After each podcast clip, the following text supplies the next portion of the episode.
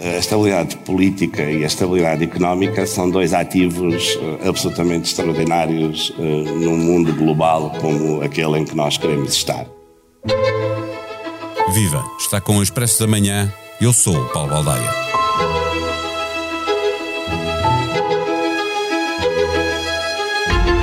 Os casos e as demissões do governo até foram notícia lá fora, mas perante a garantia presidencial de que a crise política não convida a uma dissolução da Assembleia da República, o que até o principal partido da oposição aplaude, era difícil que as duas últimas semanas tivessem impacto na forma como os mercados de dívida olham para nós. Em 2022, o ano abriu com a dívida pública portuguesa há 10 anos a cotar abaixo do meio ponto percentual. Em 2023, abriu a tocar nos 3,5 sete vezes mais. Portanto, o custo médio das emissões triplicou, passando de 0,6 em 2021 para 1,7 em 2022. Os juros sobem e muito por força do combate que o Banco Central Europeu está a fazer à inflação. E como esse combate não está a ganho, os juros ainda vão ter de subir mais em 2023. Parece que os deuses estão loucos e a divertir-se com a política portuguesa, mas os mercados não mostram grande preocupação e até cobram menos a Portugal que a Espanha. A dívida portuguesa é das que tem melhor comportamento entre os países periféricos. Convém não abusar da sorte, porque não há como escapar a tudo o que acontece numa economia globalizada. Neste episódio, conversamos com o editor de Economia do Expresso, João Silvestre. O Expresso da Manhã tem o patrocínio do BPI, eleito o melhor private banking em Portugal em 2022 pelas revistas PWM e The Banker nos Global Private Banking Awards. Este prémio é da exclusiva responsabilidade da entidade que o atribuiu. Banco BPI SA, registado junto do Banco de Portugal sob o número 10. Viva João Silvestre, no meio da turbulência em que vive a economia europeia por causa da guerra, com o combate à inflação a implicar subida de taxa de juros, a crise política portuguesa, com o governo a colecionar casos e demissões, chegou aos ouvidos dos mercados e isso teve, eh, se aconteceu, alguma influência eh, no juro pedido a Lisboa? Bem, olá Paulo. Eu diria que à primeira vista não, ou seja, aquilo que se vê é que a taxa de juros da dívida, da dívida portuguesa há 10 anos, por exemplo, está mais baixa hoje do que era, do que era no, início, no final do ano ou no início deste ano. Ou seja, até uma descida. Isto tem muito a ver, aquilo que está a fazer hoje em dia as taxas de juros tem muito a ver com aquilo que é a tendência geral do mercado e da economia, mais do que até fatores específicos no caso português. Ou seja, demissão de ministros ou de secretários de Estado para os mercados não é assim muito relevante. Uma crise política a sério, eventualmente. Ou seja, aquilo que está a fazer hoje, até baixar os juros, é a perspectiva que se calhar houve uma, uma ligeira inversão na taxa de inflação, que eventualmente levará o BCE a subir os juros mais devagar do que aquilo que se esperava, e, e portanto aquilo que era a expectativa de grande subida rápida dos juros já não é tão má assim, e portanto a, tendência geral foi baixar um bocadinho os juros, e Portugal nesse sentido não só tem taxa mais baixa do que tinha há umas semanas, como, como o spread em relação à Alemanha está mais ou menos igual, o que significa na prática aquilo que se passa em Portugal até ver não tem grande efeito. Eh, na, tu na estavas a referir que eh, se talvez se, se a crise fosse mais grave, nós tivemos o Presidente da República a dizer que não vê razões para dissolver o Parlamento e antecipar as eleições, para que a crise tivesse impacto no serviço de dívida seria necessário isso, que os mercados percepcionassem que a crise iria levar a eleições antecipadas e porventura maior instabilidade alguma coisa como aquilo que aconteceu com a Itália uh, no verão passado, não é? Sim, estava a pensar em algo desse género. Não acho que seja provável,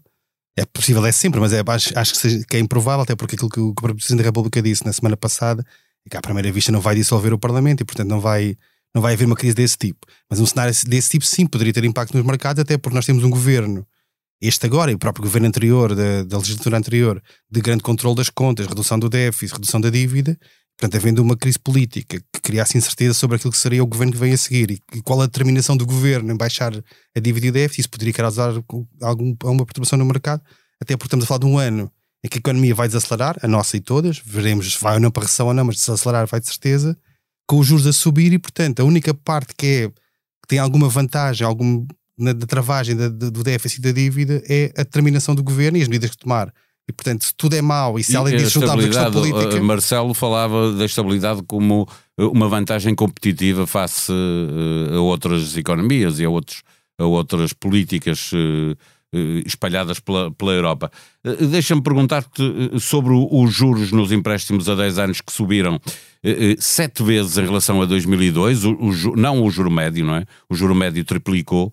Eh, mas os juros nós estávamos a pagar no início de 2021 eh, eh, menos de 0,5%, estamos a pagar agora qualquer coisa como 3,4%, ou pagamos no início do ano, mesmo no o primeiro que fizemos. A evolução da dívida portuguesa é melhor que a espanhola, mas as agências continuam a classificar melhor ainda assim a dívida dos nossos vizinhos. Fizeram isso sempre, aliás, não é? O que é que justifica esta diferença? É, é apenas a dimensão da economia? Há aqui alguns fatores, diria eu. Eu tenho alguma dificuldade em interpretar agências de rating, até porque nós sabemos o, o histórico que elas têm e quão mal foram a, a avaliar algumas coisas, nomeadamente a dívida subprime, nós, Estamos a pagar juros um bocadinho mais baixos que os espanhóis. É, é assim, o mercado, o mercado à primeira vista está, acha que Portugal tem menos risco que Espanha, embora a diferença seja muito pequenina. A, taxa, a, a, nível de dívida pública é muito semelhante, ou seja, Portugal anda ali perto da Espanha, pode ficar abaixo deste ano, mas genericamente está mais ou menos ao mesmo nível. As diferenças, o próprio rating, a Espanha, a Espanha tem o rating da A e Portugal está em BBB+, portanto ali um degrau abaixo, mais ou menos é essa, é a grande diferença. Agora, a diferença maior, diria eu, é a dimensão da economia, com o que isso implica, por exemplo, de, de, de, setor financeiro. Nós sabemos que o setor financeiro de cada país é, na maior parte dos casos, e em Portugal é assim, também em Espanha, a maior parte dos países, é aquilo que aguenta e é o amortecedor das dívidas em situação de stress, com tudo o mal que isso implica, porque quando há uma crise, a banca vai atrás, isso é uma das questões. Outra questão é que. Eles têm banca global, não é? Têm bancos de nível mundial. Dimensão, é? Mais ainda, não é? E além disso, há um, um, segundo lado em que Espanha aí sim está bastante melhor do que Portugal, que é na dívida externa. Ou seja, Portugal tem quase um, um, um PIB, 100% do PIB de dívida externa, seja medida pela dívida externa pura, seja aquilo que é a posição de, de investimento internacional, e Espanha tem cerca de 60% a 70%. Portanto, esta vantagem de não ter tanta dívida externa expõe menos a economia e a dívida do país àquilo que são a vontade dos mercados internacionais, e nesse sentido é uma vantagem. Mas eu diria, genericamente, se olhasse de fora, fosse todo país qualquer e não tivesse nada a ver nem com a Espanha nem com Portugal, e olhasse para isto, eu diria que genericamente os países são, são muito semelhantes. Portugal tem a vantagem, como falámos há pouco, de, de, de, daquilo que é a credibilidade política, ou seja, de querer baixar o déficit e a dívida e estar a fazê-lo com resultados de uma série de anos consecutivos e portanto num ano em que vai ser um ano difícil e com a promessa de voltar de fazer ainda mais neste ano, não é? Num ano de, de abrandamento económico e manter a pressão para baixar o déficit e baixar a dívida, não? É? Exato, este é um ano difícil por causa disso, ou seja, até agora o que tem havido era juros muito baixos, até 2021, nomeadamente, juros muito baixos, economia a crescer, tirando a questão da pandemia, não é? porque foi um, um sobressalto, mas genericamente, economia a crescer bastante, ou crescer bem, e ao mesmo tempo juros muito baixos. Isto fazia que só que sem grande esforço a dívida descesse. Nesta altura vai, vai se inverter tudo, ou seja, os juros vão subir, a economia vai desacelerar e, portanto, ou, é, ou há esforço do governo, ou, ou, então dificilmente a dívida mantém esta, esta toada de descida. E, portanto, e aí é uma vantagem que Portugal tem tido, aquilo que é o histórico de, de credibilidade neste sentido, e os mercados valorizam muito isso. Eh, eh, no próximo ano é provável que Portugal ultrapasse Espanha, estavas há pouco uh, a referi-lo, ficando com uma dívida menor em percentagem do PIB, à conta de ter melhores saldos orçamentais. Há economistas a defender que Portugal faz bem em reduzir a sua dívida, como aconteceu com o Governador do Banco de Portugal, aliás, na conferência do Expresso, no, no Money, Money, Money, e, e outros a sustentar que este não é o momento de fazer essa aposta e que é preciso estimular a economia prós e contras de cada uma destas opções? Bem, isto é um equilíbrio sempre difícil. É sempre, a política é sempre difícil, mas neste contexto mais. O equilíbrio é o melhor, não é? Mas seja, há, há, coisas boas e más em cada um dos lados. É? Quando, quando as economias estão muito endividadas, como é o caso da nossa, a escolha ainda é mais difícil porque é preciso agradar, no, no, no, entre aspas, aos investidores e evitar que haja um, aquilo que aconteceu há 10 anos, que é um descalabro, de repente os juros começam a subir e torna-se sustentável. Portanto, há aqui um equilíbrio. O prós e contra, o pró de ser contido na, na política orçamental é, é, obviamente, manter o juro baixo e conseguir Portugal descolar daquilo que são as economias que aparentemente na zona euro neste momento estão em maior risco. Itália em primeiro lugar, fala-se de França também, mas Portugal descolar aí é uma boa notícia.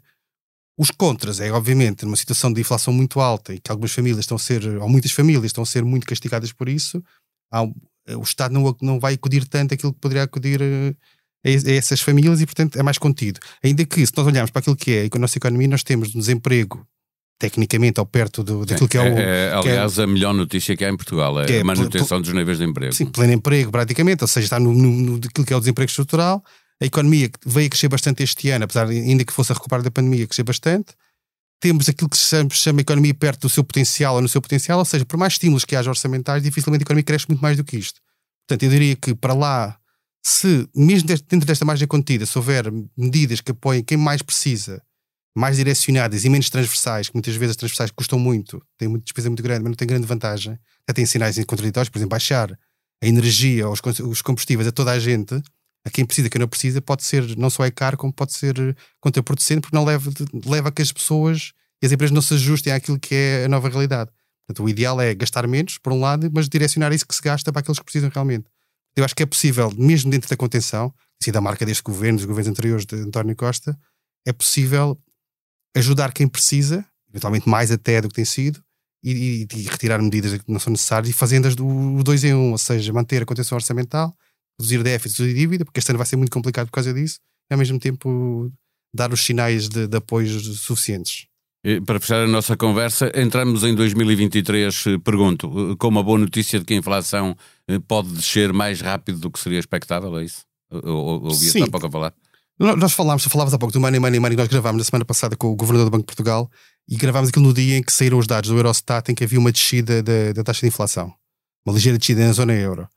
E nós perguntámos precisamente isso, ou seja, se esta descida da taxa de inflação significa que o BCE está positivo, tem, ultrapassa aquilo que era a expectativa do BCE e o BCE até pode subir mais devagar os juros, ou se está dentro daquilo que era a expectativa já, já do BCE. E ele deu uma resposta um bocadinho Deu a entender, ambígua, é? um bocadinho ambíguo, mas deu a entender que sim, que a princípio isto é dentro daquilo que é expectável e, portanto, mas, mas aquilo que nós vimos nos mercados, como eu dizia há pouco, é que aparentemente os mercados interpretaram isto como sendo um bom sinal que a inflação tá, pode estar a descer mais rápido do, do, do, do, que se esperava, e nesse sentido é uma boa notícia, porque a inflação mais baixa significa juros mais baixos, ou pelo menos a subir mais, mais devagar, e nesse sentido é bom para toda a gente e bom para a economia, que no limite pode escapar a uma recessão que muitos acreditam que é quase impossível. Líderes dos três poderes classificam ações no domingo de atos terroristas. O governador do Distrito Federal, Ibanez Rocha, foi afastado do cargo por 90 dias pelo juiz Alexandre de Moraes do Supremo Tribunal, horas após ataque de bolsonaristas a instituições públicas na capital brasileira. O Senado Federal recolheu as assinaturas necessárias para abrir uma comissão parlamentar de inquérito dos atos antidemocráticos. Continuam a surgir imagens de forças policiais a testemunharem a evasão de bolsonaristas, aparentemente sem agirem. Mais de 1.200 pessoas foram detidas em acampamento golpista em Brasília. Por ordem de Alexandre de Moraes, acampamentos golpistas começaram a ser desmontados. Concentrações desfeitas em várias capitais estaduais. A sonoplastia deste episódio foi de João Martins. Nós vamos voltar amanhã. Até lá, tenham um bom dia.